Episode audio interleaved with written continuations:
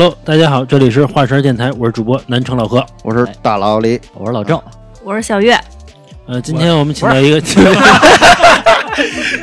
咱们这期是不要说话了，是吧？今天我们请到一个嘉宾啊，这个大飞来到我们节目了，打一招呼呗。Hello，大家好，我是南城大飞。呃，其实我们本期录的节目，其实这个内容啊，其实跟大飞没有绝对的关系，只是说 今天他在他在啊，然后我们一块儿录请了一个听众，是吧？然后大飞也是买了票的，今天我们主要是因为老郑嘛，他是过去有一个离奇的经历啊，他是学过风水，并且拜过师的。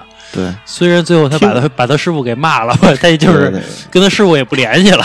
听啊听过我们之前节目半仙儿那期，多少有了解那个啊对对老郑的经历啊。啊，大家可以听一下，就那期节目名字叫《我的兄弟是半仙儿》那期啊，因为老郑他过去的经历不同嘛，所以说学过一些风水。哎，你们小时候那会儿看老郑是不是特特悬呢？啊，特邪了吧？也没有，也没有不是，我跟你说啊，因为他们小时候啊都比较单纯，玩的东西我其实玩不到一块儿都有点瞧不上啊。不是，你知道咱说老郑小时候的，你知道他爱玩什么游戏啊？啊他老蒙我们另外俩哥们儿。啊！那那个不叫蒙，就是我来解释一下这个。戏耍 哎，对这个词儿对 啊，我是这样，那咱小时候对吧，都会看一些连续剧啊、游戏啊，包括在武侠呀、仙侠里，啊，小时候不就这样吗？对吧？一个小兔崽子，然后蹦上马路中间，降龙十八掌，对吧？啊，你就你总有那么一个时期，然后只不过我们很喜欢那个东西，然后我就有时候挺爱当导演的，啊对吧？然后我就老何，你当你当那个什么？对，就是老何你当乔峰，对吧？然后我，然后我们另外一个哥们儿，比如说小王，对吧？你就你可以当段誉，啊然后然后我来编排这个故事，让他们谁打谁。啊对他关键是他让谁打谁啊？呃，比如说谁谁背背老郑走一段路，你就能获得什么样的装备，你知道吧？是这样的。我记得当时我就是我奶奶给我买一堆羊肉串儿，你知道吧？啊然后呢，他他 因为我不玩这个游戏，嗯、但老郑过来了跟我说说你给我一串吃。我说不给，他说 如果你给我一串吃，那那么你的装备就远远超过他们其他两个玩过一个月的人，你知道吗？于是我就给他一串，通过这五毛钱一串羊肉串吧，我就超过了人家练了一个月的这个这个功力，包括装备都是黄金的什么的那种啊，那那这毕竟这个氪金玩家，对吧？嗯嗯嗯然后跟那个就是这个这个人民币玩家嘛。平民玩家是不一样的。啊呃，我们这因为这老郑反正会离奇的经历嘛，然后这然后今天我们来聊一聊这个言归正传嘛，说一下这个风水的问题啊。嗯因为这老郑不是学过嘛，然后也加上，因为风水东西，其实在我眼里一直是一个特别玄学的东西。对其实它跟鬼了、神了，其实也有很多的联系，联系。这你要说绝对是，其实也不是绝对的联系，就是千丝万缕嘛。对。然后，然后，然后今天我们聊一聊这个其中一个大家认为比较神秘的一个一个事情啊，嗯冥婚这个事儿。呃，其实我我先说一下我对冥婚的这个理解啊，啊其实就是呃一个大户人家，嗯然后这个死了嗯之后，然后会找一个比较穷的一家，嗯然后把人给骗过来。嗯，或者说电视上看的是不是那种？呃，反正就那个让骗电视里是电视里、电视上一般给骗过来，骗过来之后呢，一块埋葬。啊像这种，我觉得要不然就是当这种，呃，拜完天地之后，然后这个这个就守一生的寡，这是我心目中的冥婚。那个老郑真正的冥婚是什么样啊？不是，我得先问问你们啊，嗯就是说，在这个我说这事儿之前，你们对风水都相信多少？我相信风水，但是我觉得穷人没有风水，就只有有钱人才能享受风水的这个这个这个快感，或者说也好处吧，我也可以这么理解。那我今儿今儿一个一个辅导啊，啊，嗯。就是 穷人不是没有风水，嗯。嗯，你穷人有穷人的风水，对，但是其实你自己对风水或者对科学常识有所了解的话，那对你的生活和工作也是有帮助的。很好啊。对，啊，我举个例子啊，我举一个最傻的一个例子，嗯。嗯。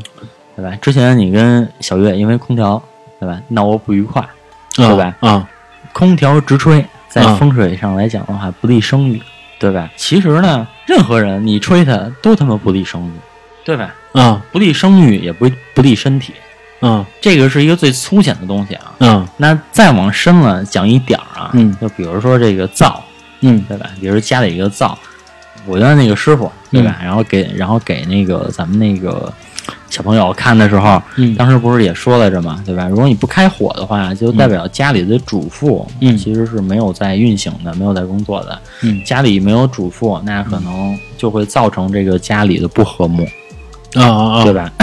所以说，这个家里还还是要时不常要开火的，啊啊啊！对吧？其实这个东西，我觉得是可能推理出来的。嗯，你像天天家里做着饭什么的，自然家庭相对来说就和睦一点嘛，嗯对吧？你天天家里冷冷清清的，那自然不和睦嘛，嗯，对吧？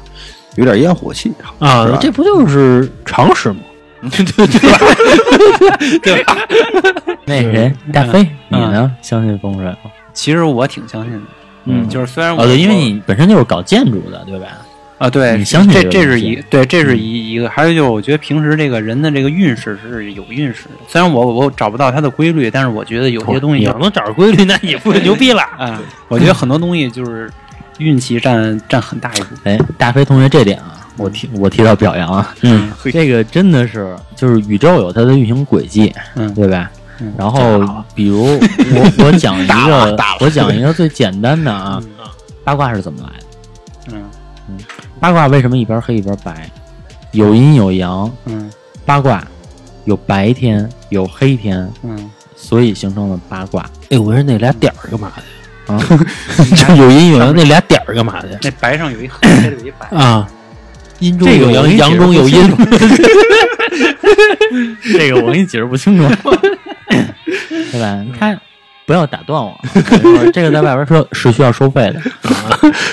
你首先对吧？八卦生两仪，嚯，对吧？什么叫两仪呢？嗯白天黑夜，其实嗯它都是根根据宇宙的一个，或者说根据这个地球的一个运转方式嗯所诞生出来的。嗯八卦生两仪，两仪生四象。什么啊叫四象呢？啊春夏秋冬，嚯对吧？啊！四象生什么？四象成八卦四四象 是吗？是是是，没错没错。八卦生什么呀？这一看大飞就是预习了，就是就是我说的这个意思，就是说这个整个宇宙的运行确实是有规律的，而且它这个规律就是参照我们生活当中来的，嗯，这个肯定是没有错的，嗯，对吧？嗯，大飞同学过了，然后过关了，合格了。你这套理论霍金知道吗？我爱因斯坦知道吗？我没跟霍老霍老爷子聊过，没但是我觉得我们也谈闲的打，电话，啊老郑你说的不对。但是我觉得我们也是保持一个彼此尊重的这个 状态啊，对吧？小岳，你相信吗？风水？我相信，相信嗯，啊，但是说你也不知道怎么回事儿，其实你就相信了。因为不光是风水吧，就是像鬼神这些东西，我我都是相信的。嗯因为因为什么呀？因为就是让你不得不信，因为真真正碰到的人实在是太多了。就是他是有一个人是编的，两个人是编的，那大家都碰到了，这么多人都都在编吗？我觉得不是。嗯，摄影师鬼多，而且自古流传下来的东西，老祖宗传下的东西，我相信是有道理的。这个回答很好，但是说其实但是不过解开我们这个问题的根本。我最后给你们一一解答。老李，你相信风水吗？半信半疑吧。就是我可能跟普遍的大众一样，就是你又想信他，但是你又没真实或那什么感受到过他。嗯，但是你你你要不信呢，但是又流传着这么多的，就是各各个方面的一些说法。用老何的话就是你没钱感受着。啊，这 个那个 我一我一兄弟说一句话啊，啊说这人啊，就是干点好事儿，生怕这个这个神仙不知道，你知道吗？干点坏事儿啊，认为哎神仙你肯定不知道这事儿。刚才啊是聊的风水，就是为什么我要先谈一下风水，嗯。就是因为其实冥婚这件事情，嗯。嗯。它就是根据风水来的。啊。为什么呢？因为最早风水，其实这冥婚这个事情是源于汉朝就已经有了。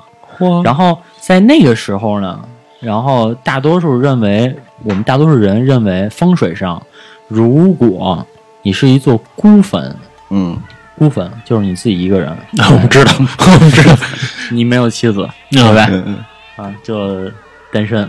但其实认为这个孤坟是不利于家庭的，不利于整个后代的这么一个家族是吧？对家族的兴旺的。嗯，所以说在汉代的时候，可能大家想了各种方法，觉得那我不让他是孤坟，我再找一个人来不就行了吗？但是其实这个冥婚，呃，一直到发展到今天啊，呃，我这么说不合适，就是近现代吧，它其实还有，嗯嗯，它其实还是存在的。无论说在在咱们这个国家的某个角落，对吧？可能是在比较落后的地区，可能它一一定程度上吧，可能还是存在一些的。嗯，这个冥婚其实一共分为很多种。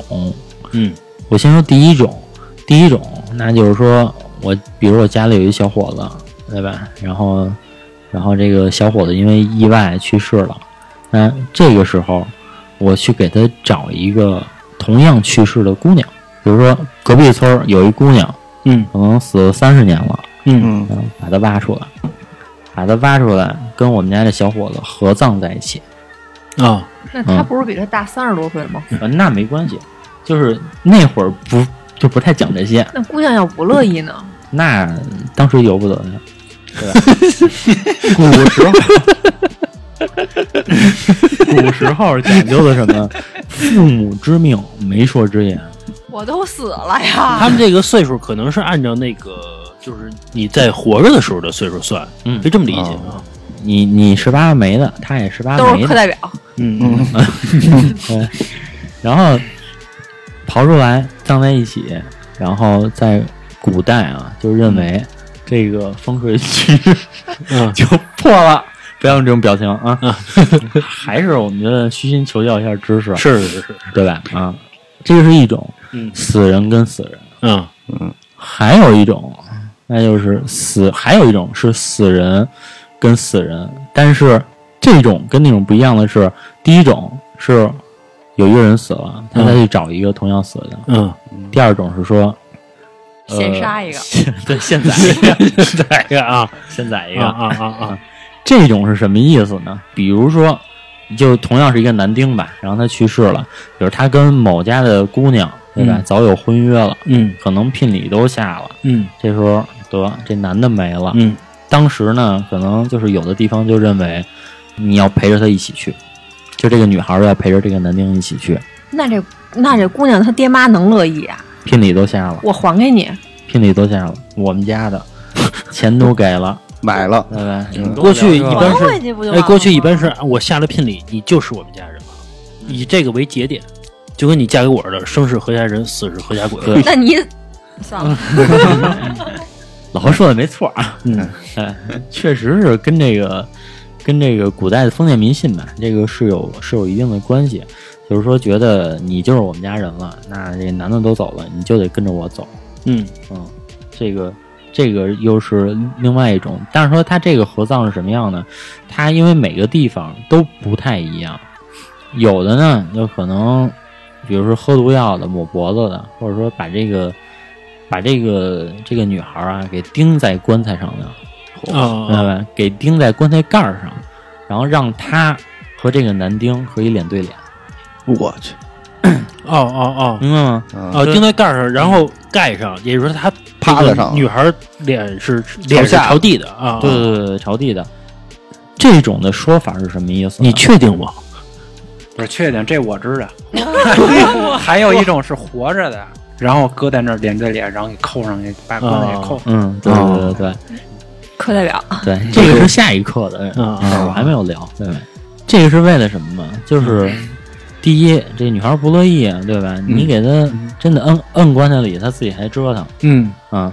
然后我我我就直接把你，比如直接宰了，然后给你钉上。为什么要给钉在棺材盖上，给它扣上？这个是要压住她的怨气，让她背朝天，压住她的怨气，哦，哦明白吧？这几个钉子也是有讲究的，桃木钉。嚯，哦嗯，家伙，对吧？不怕打一下折了？我操！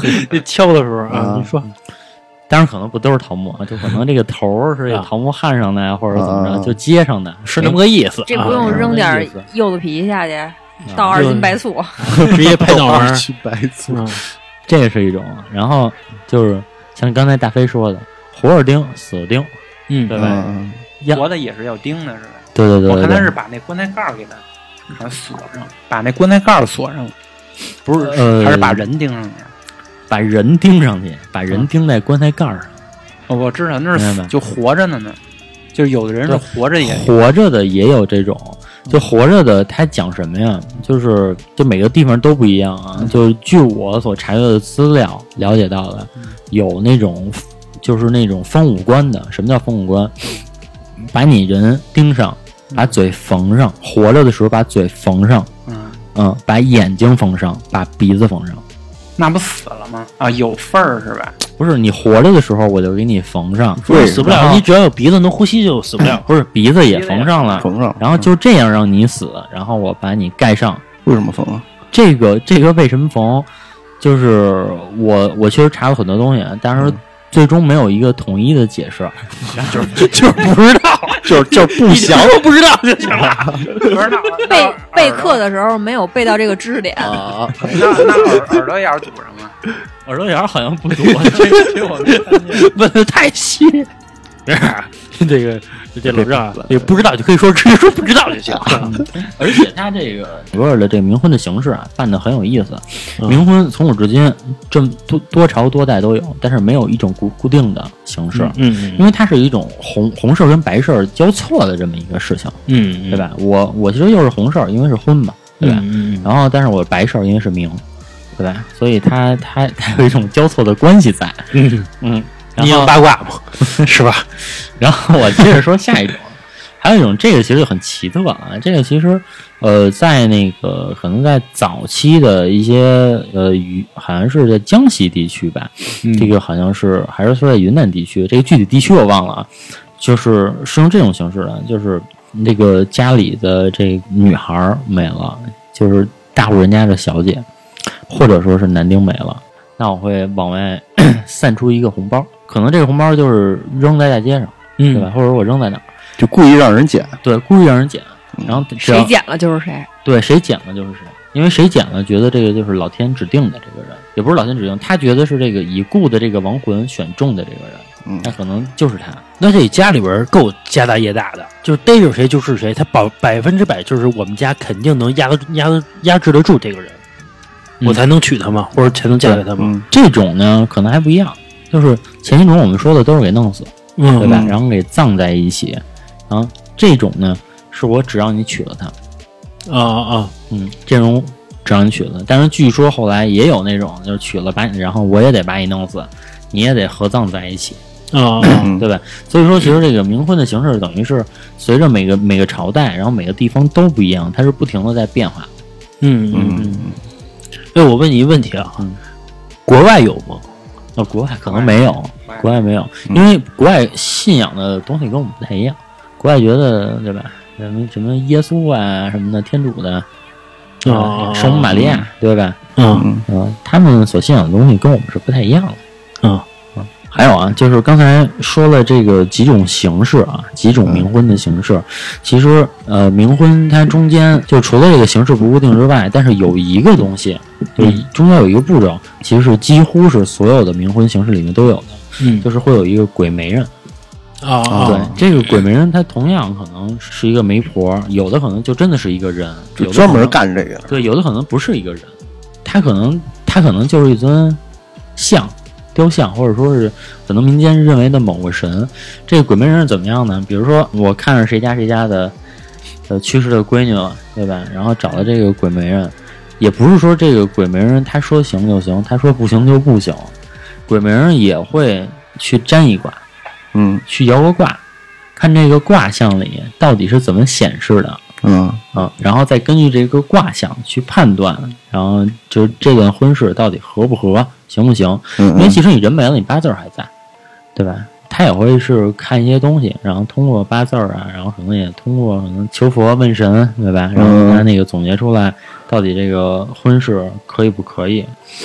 然后就对，就比如说这个就是冥婚这事儿啊，因为从是从汉朝开始嘛，从汉朝开始，其实他一直到这个，比如说近期吧，这个是离我们比较近的啊，比如说到清代，然后它清代也会就很流行这种冥婚的这种形式，但是它这种形式跟呃可能汉朝啊或者说宋朝那会儿呃都不太一样。他当时是说，只要这个男人啊可能战死沙场了，或者说怎么怎么样了，去去世了，然后这个时候都会把他的夫人，然后小寡妇啊，小寡妇，小寡妇啊，对，都会把这个小寡妇，然后跟这个老爷们儿葬在一起。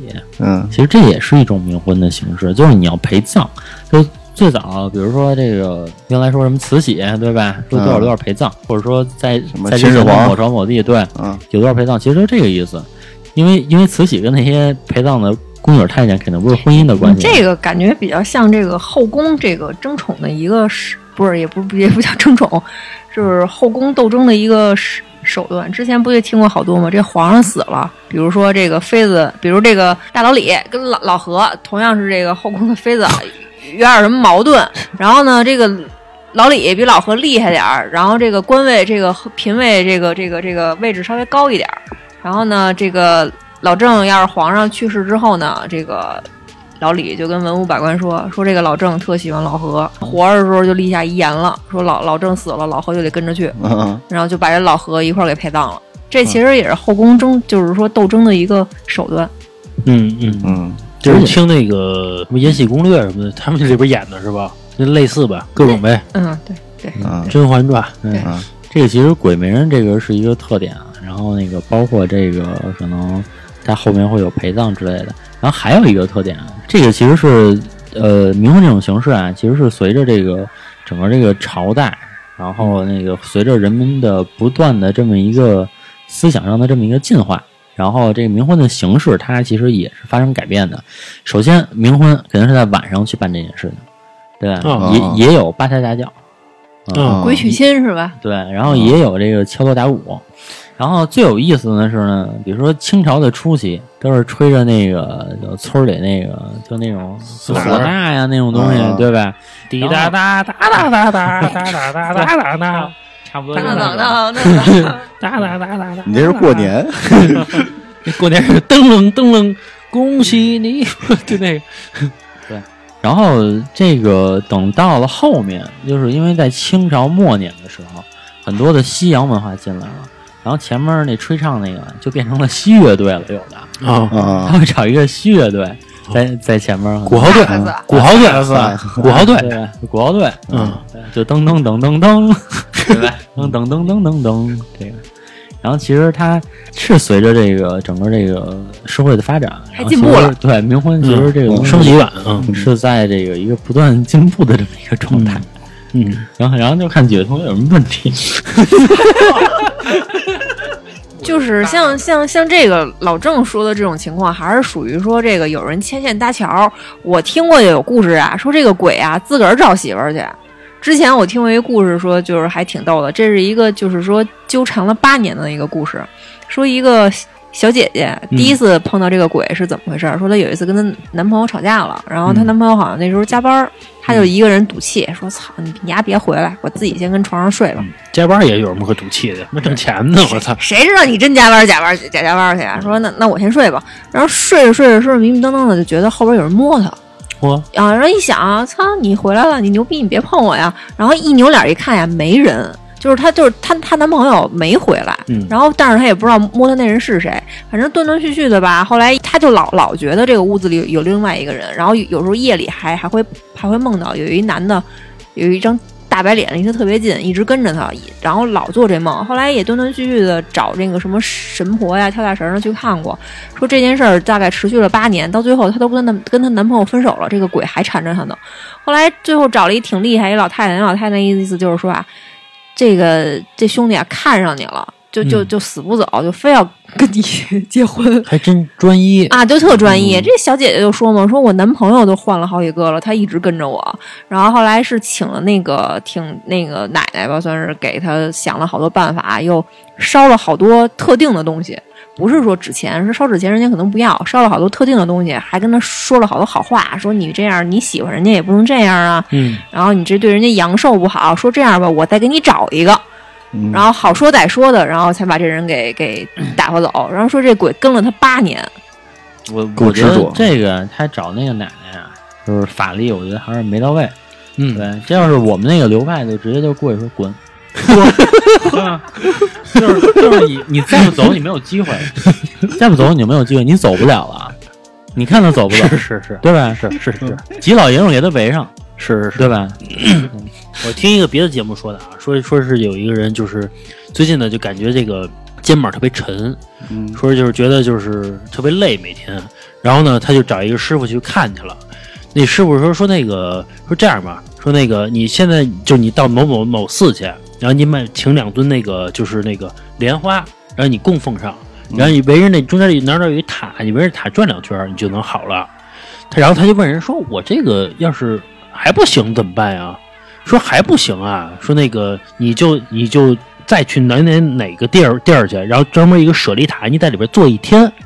说这个你念叨念叨，比如阿弥陀佛，念叨一些一些经文什么的，我去告诉你念什么。像这种情况下呢，说白了就是你告诉你身上这东西了，就是就是呃，我已经意识到你了，你该走走吧，就是已经点了他一道了。然后他就说说我可以去，这也没有问题。要还不行呢，说要还不行啊，说你找我来，说你找我来，就是我给你做一法事，就是咱彻底跟他挑明了，就这个人，就这个就你身上这东西，就是说你走，就是肯定没问题了。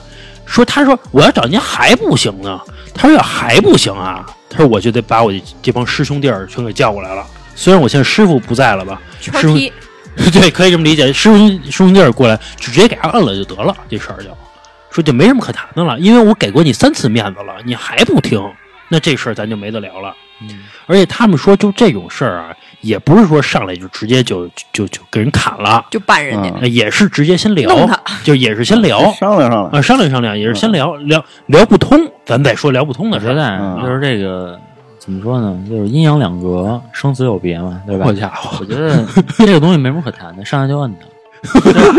这个这个，反正我们都是这样啊，啊啊就是啊！反正我们哎，好，好像确实道士抓鬼没有商量的，就没有商量，啊直接就先和尚反正是谈，先聊，就是你有什么事儿啊？和尚没有这个能力，就是我就是就是我就是我再说一下这个事情啊，不是，就说你是道家的。吧？不不不不，我我不是说，因为我我是一个很崇，就是很崇敬、很崇拜佛爷的这么一个人，啊。但是佛家讲的不是这个东西，我觉得这个真是对老百姓的一个误解啊，嗯。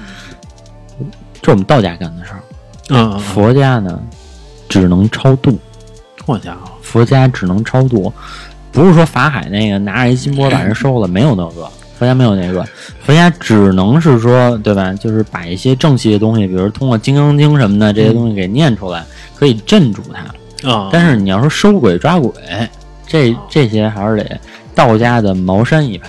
那不是出马仙的事儿吗？人家虽然不能过山海关吧，比比出马仙好像是萨满教的事儿，他好像又不是不一样的。嗯嗯，我就就是今天是节目时间有限啊，我我给大家普及的只能是我们中国两个最最大的这么流派，对吧？啊，佛家其实它也是分的，佛家也不是说就每一个宗都是一样的，密宗对吧？一样吗？我对吧？就是你聊点我们听不懂的意思呗，对就怎么 然后比如说是呗，就比如说我我所熟知的道家，道家谁能抓鬼？道家只有茅山一派能抓鬼。哦那你是不属于这派的呗？呃，我属于全学，什么东西？全学全学全学全学，大拿上学点儿啊，都知道，对就是你是一最牛逼的，是这意思呗？这倒不是，因为因为我的师傅就告诉我说，没有门派之别，你就是不要学的时候先说我是谁谁，我啊，我是这派那派的，啊不要有这种思想。好的东西我们都拿过来。上去就弄他。道家讲什么呢？就我我熟知的这几个流派啊，我可以说说一说。天师，这是道家的第一个流派。钟馗吗？呃，不是不是不是，天师是天师干嘛的？这个流派地鬼的，主养生的，啊，主长生不老的。啊我主要通过我喝点气薏米茶没事吧？红豆一比是吧？通过我气的调节，对吧？可能吃点山药通过可能通过我饮食，通过我打坐冥想，嗯我让我长寿。大白萝卜，这个这个是天师一派，嗯还有全真，啊全真是干嘛的？练武的，啊啊，嗯。对？就是找小龙女儿的，啊，对对对，那个那个人家那个人家家人都已经给人翻案了，说我没干这事儿，对吧？全真一派他其实是主要习武的嗯，主要是强就是强身强健体 强身健体，强身健体。强身健体。其实强身健体跟那个养生那是一派，你知道吗？有点像是吧啊，？这倒也不是，好家伙，我发现真的是你们好多误解，就是你你认为练武就一定能长寿吗？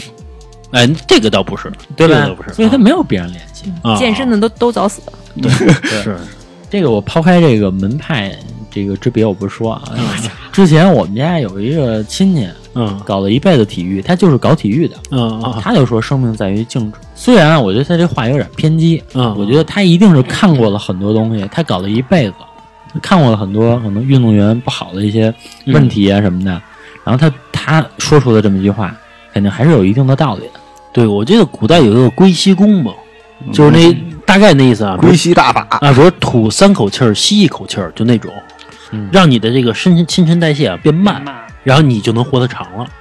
这个这个意思，那应该学自由潜去啊。而且你天天待着一口气儿扎下去这个10分钟他这个其实其实是有很多的，包括平时的，比如这种养生术，然后比如你说的龟息功，应该是属于养生中的其中一种。这个我具体不懂啊，但是说呃，就比如啊，就比如我们办房事都有房中术，对吧怎么？你有说说，就是活儿就是这个房中术，其实是一个呃历朝历代的你听着点儿。房中术是一个历朝历代的帝王呃都会去就是尊重、修炼、学习的这么一门。反正我，反正你。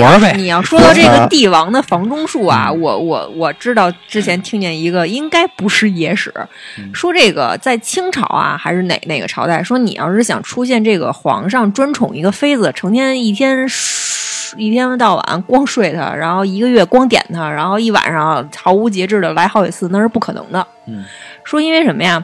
说因为这个皇皇帝的这个身心健康非常重要，这是国家头等大事儿，你不能猝死，你这皇帝马上疯，那出大事儿了。说是怎么着啊？说你你跟这个妃子，你的你你们在这个龙帐里面是吧？行这个这个云雨之事，不可描述之事，外边有一太监盯着你，也不叫盯着，他听着，比如说半个小时了。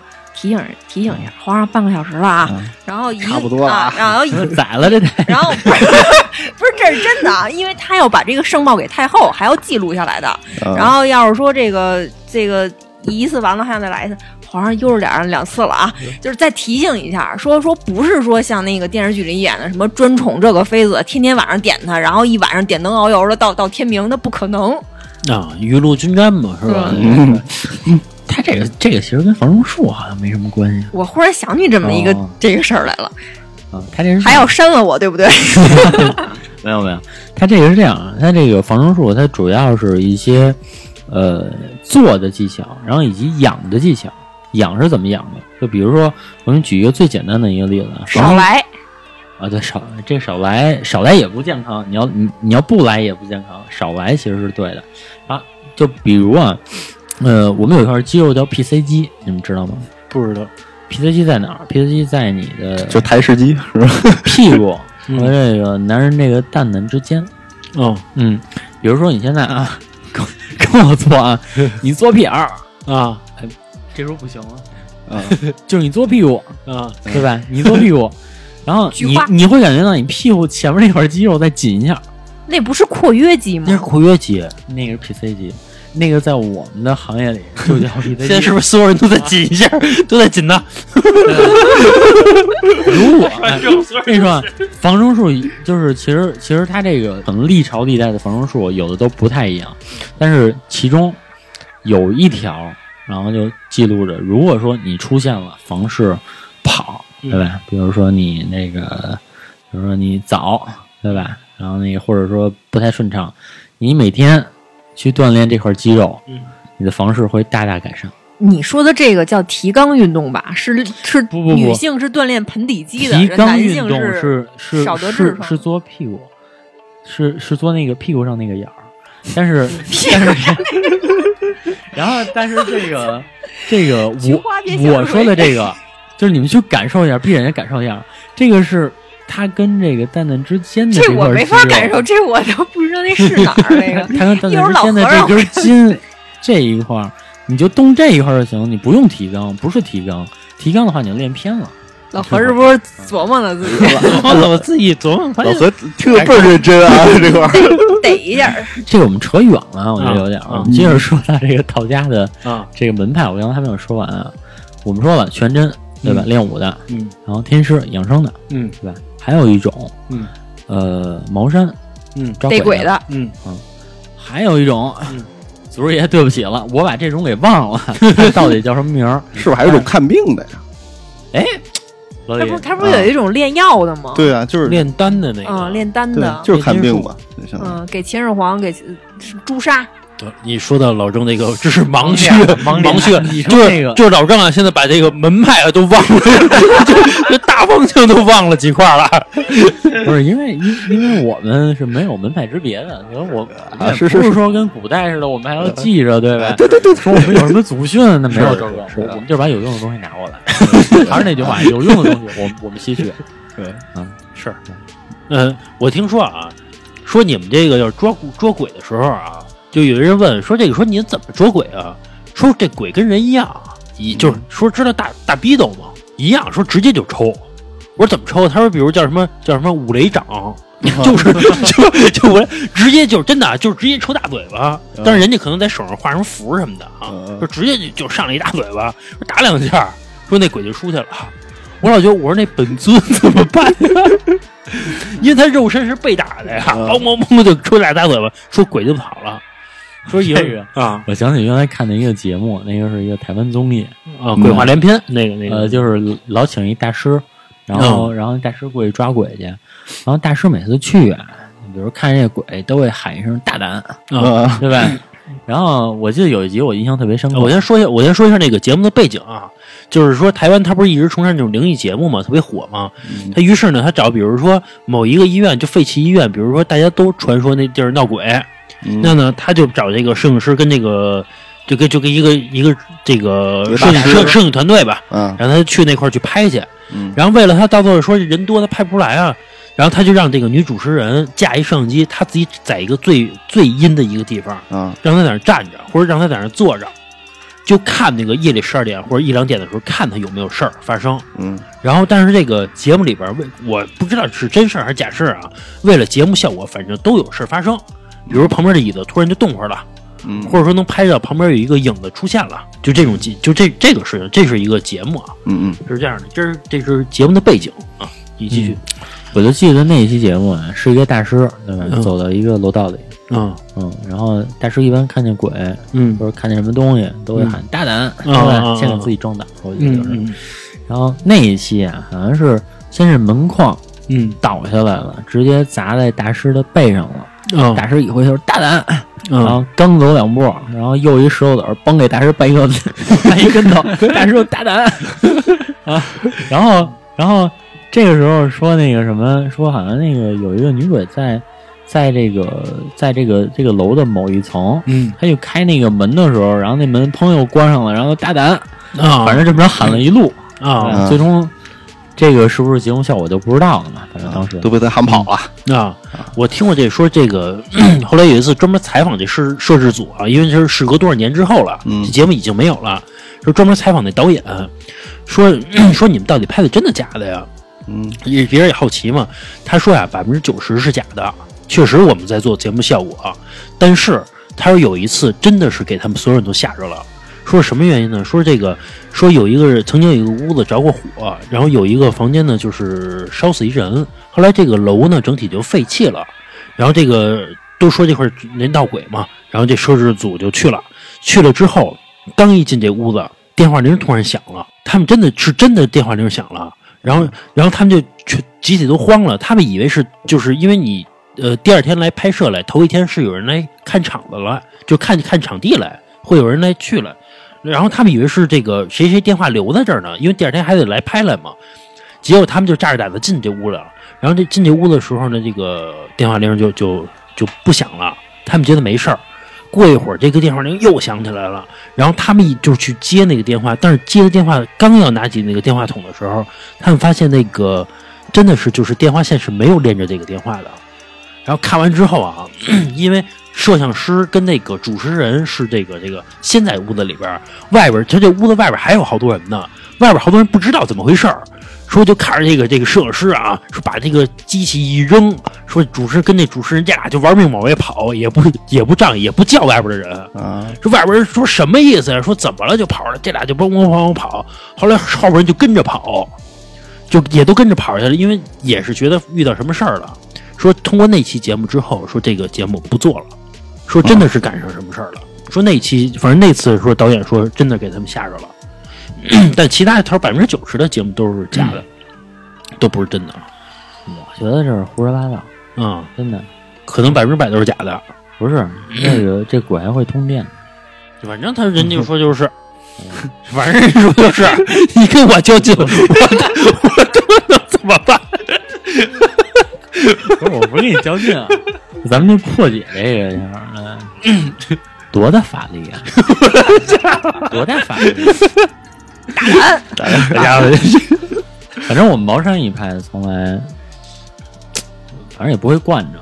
然后也要也要碰见这种事儿，五雷掌。哎，对，我想知道啊，就是你画这个符啊，啊，嗯，就是那个符到底写的是什么东西？我特想知道，你画那个符写什么的都有，你想写什么写什么，就是真的啊，真的，今就是就是那个真高兴。那你们是拿什么什么黑狗血什么？我没画过符，我没画过。首首先不是黑狗血啊，其实他们好像用的是朱砂，嗯，嗯，用那个朱砂。朱砂到底是什么东西啊？就这个朱是不是有一种矿啊？有知识盲点了。朱砂，大家百度一下都没知道 朱砂就是朱砂，就是朱砂。就跟你说沙子是什么？沙子就是沙子。但是其实就是朱砂，是不是还还能作为一种药材啊朱？砂有毒的，啊，是嗯它是不是微量还是属于药材？好像是有是是是有朱砂是水银还是什么东西？里边含含水反正是有人药材的东西嗯。朱砂不是还能做成手链呢？什么是吧？嗯，是吧？